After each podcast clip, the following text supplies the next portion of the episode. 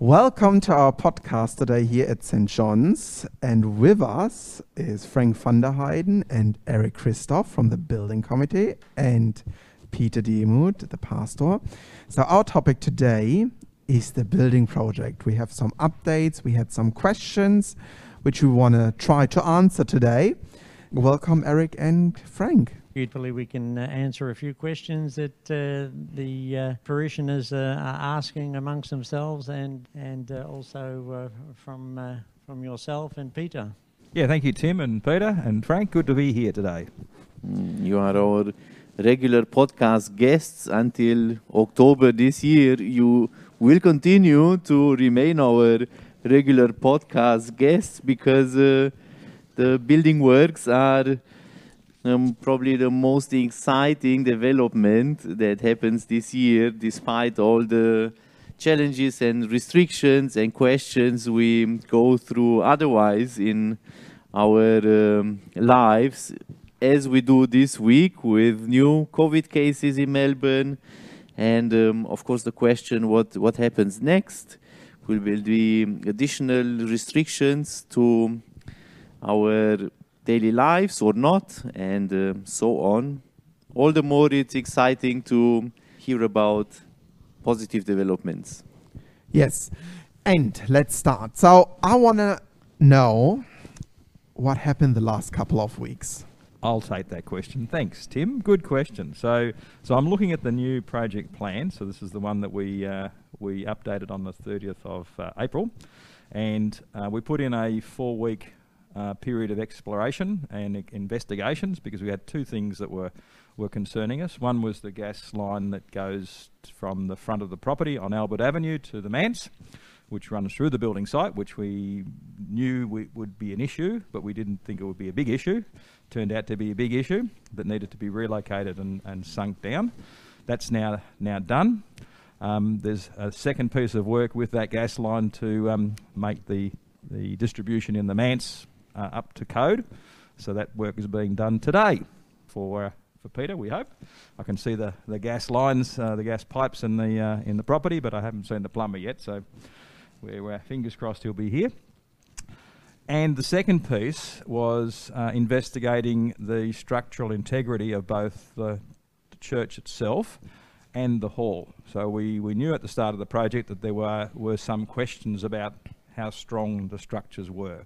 The church, as I mentioned in the last podcast, is 60 years old. The hall is 50 years old, so they're quite old buildings in, for the type of construction that they are. Um, we've had three structural engineer visits uh, and inspections, and two with ourselves and the architect uh, Studio B. And we're, ex- we're hoping for a report today from the director of that structural engineering company to, to give us the, the recommendations for what to do. Um, Peter yeah, those um, inquiries happened because uh, visibly we had some some cracks uh, around the hall and the church, especially from the outside. You can see those, mm. and um, see, so that was the reason to investigate that, isn't it? Yeah, exactly right. It's uh, as we know, you don't build on something that that isn't st- solid and stable. And and uh, Frank and I are both of, of the same mind that that we want this this structure, this church, to be here in, in 30 years' time when we're old and grey. So, so we're, we're committed to, to making it as, uh, as purposeful and strong a structure as, as, uh, as needed. So, so that investigation's uh, happened. We, we're, as I said, we're expecting a report today. Um, to boil it down, it'll require some steel, it'll require some concrete, um, whether it's underpinning or whether it's just, uh, just uh, doweling and joining to the new slab. We'll see what the structural engineer says. Then we'll, we'll price it with, uh, with OPS. Um, we've got a, an allowance in our provisional sums for that work. Um, fingers crossed that it'll be within the allowance. If not, we'll still find uh, how, how, uh, how to pay for it because it's a necessary piece of the project. Um, and that, that work will, will be done at the same time as the foundation work which I'm uh, I'm pleased to say our uh, our project manager is telling us will start on Monday. Oh, so it's good to hear. Good to hear. So sometime in the next three weeks, there will be a, a, a fleet of concrete trucks running down Osborne Avenue and turning right into Albert Avenue uh, and rolling up next to a concrete pumper. So we'll give the the, uh, the apartment building next door some competition. Oh, who is louder and who is more wetter or whatever? yes, indeed. Oh, that, that's good news. Um, that's really good to hear. As you mentioned, um, e- there are some engineering uh, structural people are arriving and have a check on the structure side. Does it mean that the structure is unsafe?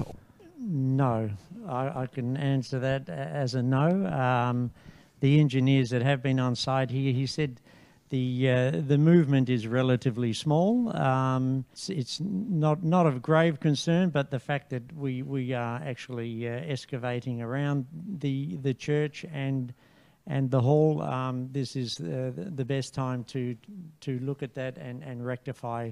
Uh, those issues, um, which which is relatively easy to do now because we're already um, uh, working ar- around and, and digging around the uh, the church and hall. Okay. So yes, no, it it's, it doesn't make the building unsafe, but it, it is a good idea to rectify it now. Okay. Eric and Frank, may you can answer that. We we got some questions, and one of them is, for example, why we are changing now the roof from the hall, the roof from the church, as it's not included hall or the church into the building stage where we are at the moment. So why are we doing it now? Well, the, the, the main reason why we're doing this now, um, it came to our attention uh, when we were surveying the buildings that uh, the roofs on, on both the, uh, the large hall and the church, there, there is some rust developing in, in the sheets.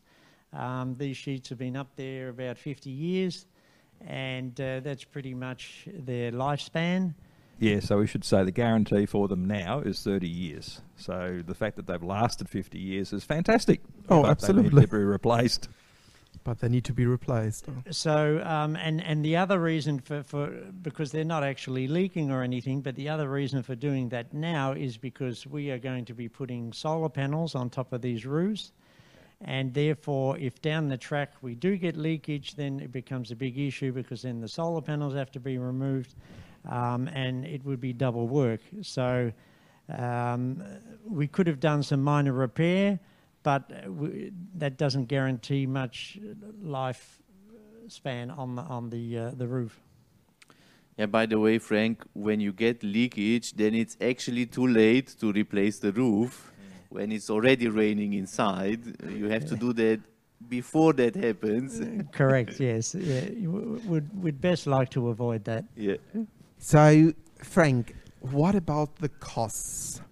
Are they included? Um, is this an additional? No, that that has already been included in our um, original build cost in, in our um, final build price.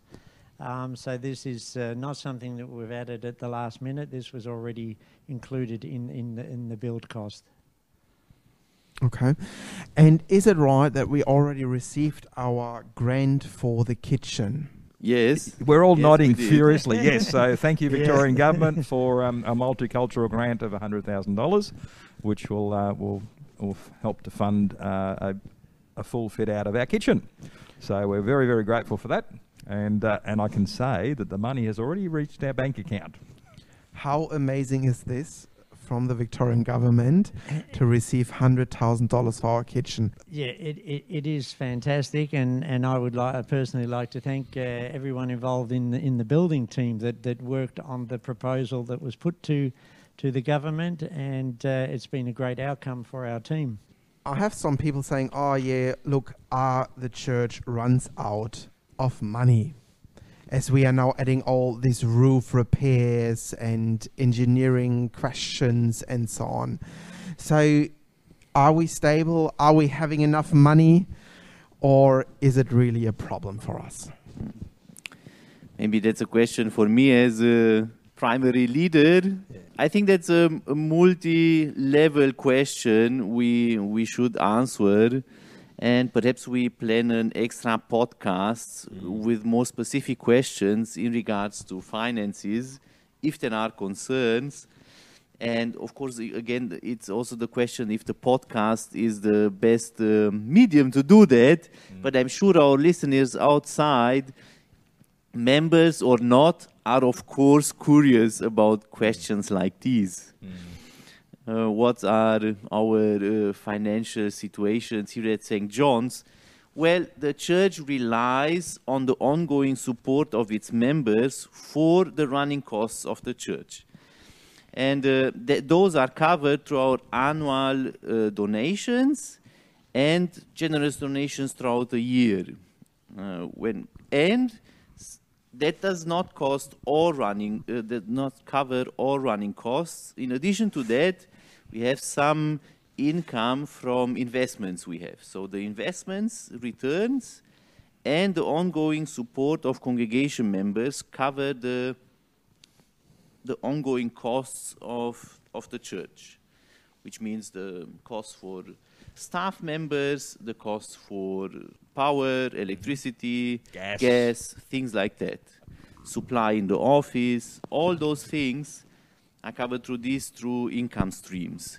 And uh, that's something we still rely on. If one of those would fall away, like last year with the investments it, and the COVID crisis, it was a question how the development in that area would look like. Happily, the share market is recovering well, and um, so that income stream remains more or less stable and of course the ongoing support through donations.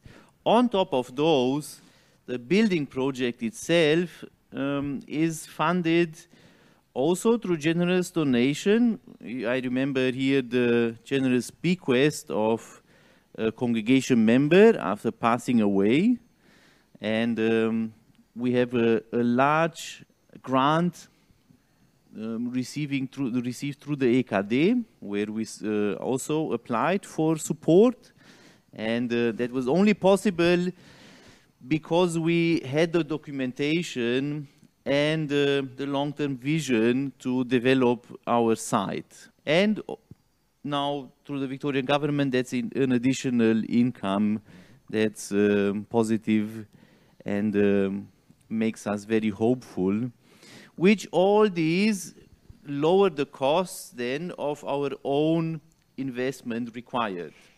And that's the second part then of the, of the investment in the building project, um, which currently are all together covering the initial costing uh, we received. I don't want to uh, mention numbers, but the initial costing of the building project um, we received included all these additional costs, for example, for the roof, or they were put forward as an option. What, what Yeah, what's the, it, it was a um, uh, an option, a tender option. the tender option? Yeah, yeah. So we have two two parts. We have oh sorry, we have three parts. We have the building prices or building elements like um, demolition, excavation, external walls, concrete polish finishes, water supply, electricals, roads and footpaths, etc. All the elements of the building, and then we have tender options, and we had eight of those. And the, uh, replacing the existing roofs was one of those. Then we had provisional sums, so the third part where where we we knew that, that some work was required, and we don't we, we had an estimate for those, but not an, a, a detailed price. And for those, the kitchen equipment uh, is is is one of those. We we put an amount in, blessed with the, the hundred thousand dollar grant from the government, which is great. So that's good. So it covers that completely. So so those three components make up our total building budget, and and Frank and I and the building team are, uh, are committed to meeting that budget, getting the, the right building at the right price at the right time. So that's um, our the initial costing overlapping with with all these additional works, and um, it's it's just exciting and thankful to know that through the intention to make to build the extension, we were able. Um, in the leadership of our church to secure additional funds with, which we wouldn't have received otherwise. And um, and of course, it's also exciting because it gives the opportunity for us to contribute as a, a church community to, to these works. And the Elders Committee is working on a giving tree Uh, we will publish that in, in a couple of weeks, which offers the possibility to contribute in smaller amounts to the fit out of, of, the, new, of the new space, which relies then on the income we, we will have there. It, it, it will be the question, can we have, just give an example, can we have a coffee machine? Uh-huh. And um, if we have a small co coffee machine for $50 or a bigger one for $1,000, depends entirely of um, of the additional donations we, we might receive for those. So those are the things we have to see and we can contribute to those, which is exciting to know that we can make a difference, a visible difference in, in the fit out of the new building. And, and let's not forget the, the playground that we want to build uh, at, in the new playground space uh, and the landscaping uh, strategy and designs that we have for the whole site. So, so there's uh, opportunity to, to, to contribute financially as well as with, um, with ideas and with, um, with, with effort.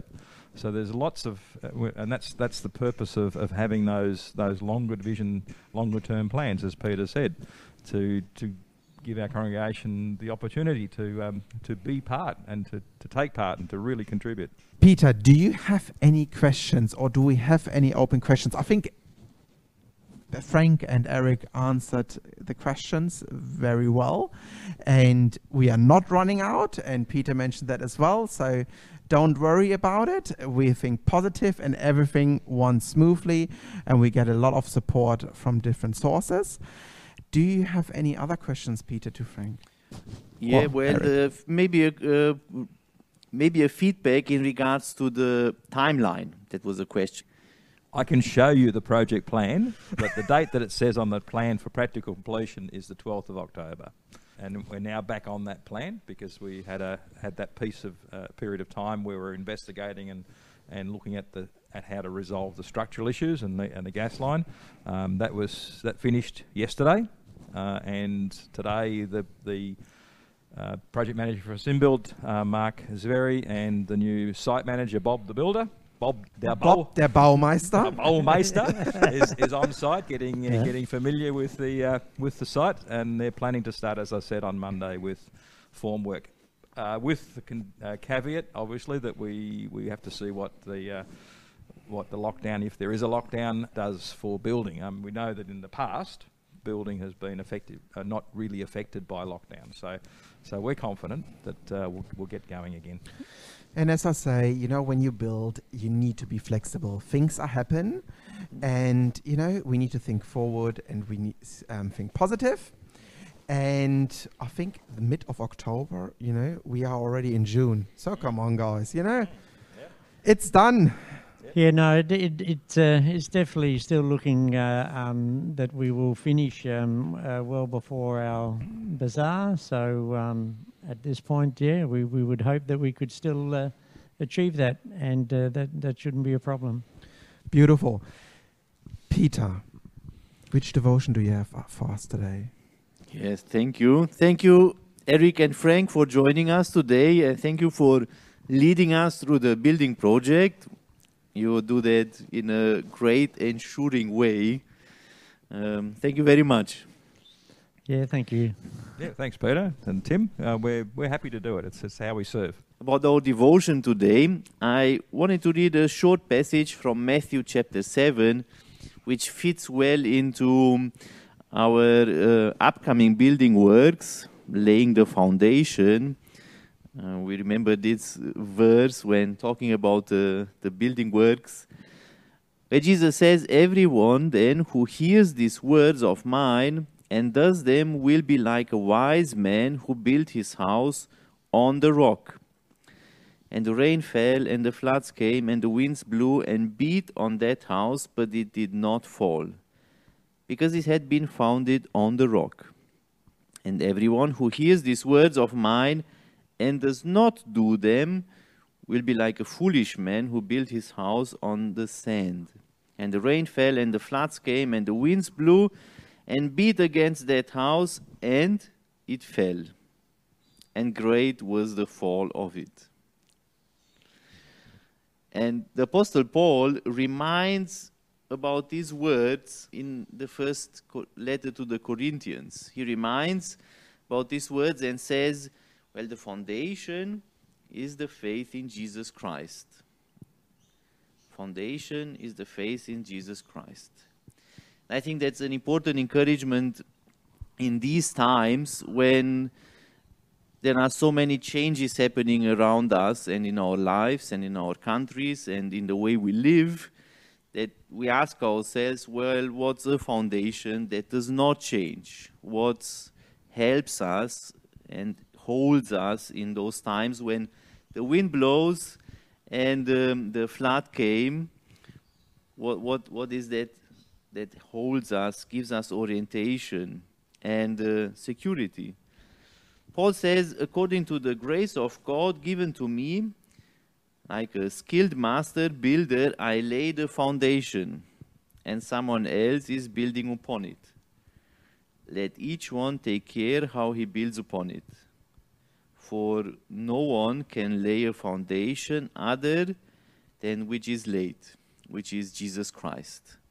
And on top of this foundation, we build our lives strong and secure, holding up against floods and winds and whatever will come today, in the next weeks, we have there a strong foundation holding us. With this message, I wish you God's blessing and um, stay safe during the next days and patient whatever the news will bring us. Thank you, Peter. Thank you again to Frank and Eric. It's always amazing to have you here. And thank you, Peter, for this amazing devotion.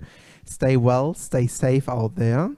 And for more updates, please visit our website or Facebook page. Until then,